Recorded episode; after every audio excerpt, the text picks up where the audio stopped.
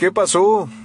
Hoy te quiero hablar de cuando estás atravesando por algún proceso para cambiar, para mejorar, a lo mejor para cambiar algún comportamiento, alguna dinámica, salir de alguna situación. Y cuando estás intentando cambiar todo eso, es lógico que empieces a ser un poco controlador. Te voy a poner un ejemplo. Digamos, yo soy, yo soy adicto al pastel. Y entonces me he dado cuenta que esa adicción al pastel no está siendo tan benéfica para mí y para mi salud. Entonces decido empezar a, em, empezar a trabajar en cambiar esta, esta adicción, ¿no? Y entonces pues es lógico que después de haber trabajado, a lo mejor de haber tomado algún curso, ir a alguna terapia con un especialista, de haber mejorado mis hábitos de alimentación, de... Sí, de haberlo trabajado en todos los aspectos posibles. Es lógico que si yo agarro y voy a un lugar donde hay pastel, ¿sabes qué? Me voy. Sí, me voy. Porque ¿qué caso tiene estar ahí si yo no puedo comer pastel, si sé que me hace daño y aparte voy saliendo de una adicción de esto y pues ¿para qué estoy ahí? Es lógico. Y hasta, hasta, hasta algún punto es, está bien, o sea, al principio está bien que seamos controladores hasta que logremos, logremos salir de eso, logremos superarlo, afiancemos que ya no, somos adictos al pastel. y entonces, pues ya, ¿no? Es, es bueno ser controladores hasta ese punto. Pero llega un punto en el que ya trabajé, ya di pasos, ya vencí la adicción, ya me controlé, o sea, ya evité todo ese contexto que, que me pone al borde de lo que...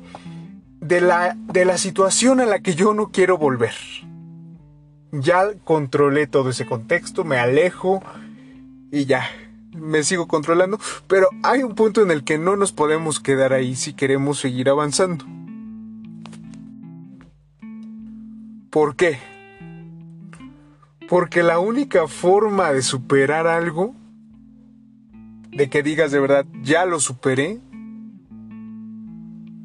es cuando tú puedes estar frente a esa situación que antes te causaba problema, ante eso que ya no quieres, que antes te causó algún daño, que tú puedes estar ahí presente y que puedes controlarte, que ya, hay un, ya no hay una respuesta en ti. Y eso, eso no se logra siempre evitando la situación o evitando a la persona o evitando ese sentimiento.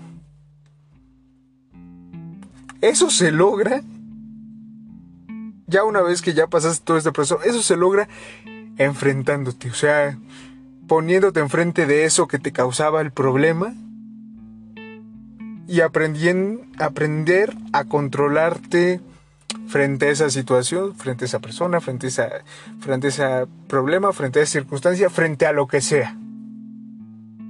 Sí, en un inicio está padre que cuando acabas de salir de eso, está bien que te controles y que de hecho lo evites, creo que está bien. Pero llega el punto en el que hay que enfrentarlo y hay que permanecer bien, a pesar de que, de que estés al borde de, esa situación. Te voy a poner un ejemplo clarísimo. Yo soy muy enojón. Eh, de hecho, eso, eso fue de las primeras cosas que yo trabajé en terapia y mejoré muchísimo, muchísimo, muchísimo. Pero eh, en este proceso de que yo iba a terapia hablaba de esta cosa de ya no quiero ser tan explosivo ni tan enojón. Era como, ok, sí, ya no quiero ser ni enojón ni nada. Entonces iba yo trabajando esto en terapia, viendo el origen, detectando algunos detonantes que me hacían explotar, que me hacían enojar mucho. Y una vez que lo fui trabajando y, una vez que identifiqué los detonantes, era como de, ¿sabes qué? Esto me hace enojar. Yo no, no pienso estar ahí. Esa persona me hace enojar, no, yo no quiero enojarme, ¿sabes qué? Me voy, no quiero ver esta persona. Esta situación me hace enojarme, ¿sabes qué? Me voy, no quiero estar en esta situación ni en este lugar porque me hace enojarme. Y sí, estaba bien, pero hubo un momento en el que dije, bueno, voy a permanecer en este lugar, voy a permanecer en esta situación y voy a ver qué pasa, ya después de haberlo trabajado. Me quedé ahí, en esa situación, con, con unas personas que me hacían enojar bastante. Y al principio era difícil, era difícil, pero yendo trabajándolo de poco en poco me di cuenta de que llegó el punto en el que me daba igual. Ya no me hacían enojar. Esa situación, esas personas, ya no me hacían enojar. Ya no. Incluso a veces ya era como de, ah, quiero, quiero ver qué tan controlado estoy, qué tan, qué, qué tanto ya está trabajada esta parte, que, que de hecho me atrevía como de, por favor, alguien hágame enojar para ver cómo reacciono, para ver si ya no soy tan explosivo. Y pues sí, es como, yo creo que es como una vacuna, ¿no? Una vez que ya lo trabajaste, obviamente, que ya pasaste por tu proceso, cada proceso es diferente, cada proceso es específico. Una vez que ya pasaste por ese proceso,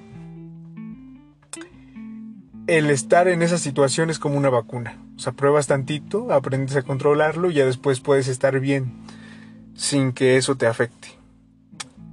Claro, depende mucho de tu proceso, depende mucho de la situación, depende mucho de muchas cosas. Yo te ponía un ejemplo tonto de una adicción a un pastel. Bueno, ya después a lo mejor podrás estar ahí donde hay un pastel y ya no te, lo comerás al momento. Pero no sé, depende, todo depende. A lo mejor estamos hablando de una droga real. Pues a lo mejor sí, o sea, ya nunca la vuelvas a ver, ya evítala para siempre. Depende, depende de tu situación. Yo no generalizo ni yo tengo la verdad absoluta. Solo te quería compartir eso para que no andes por la calle de la amargura. Gracias por escucharme.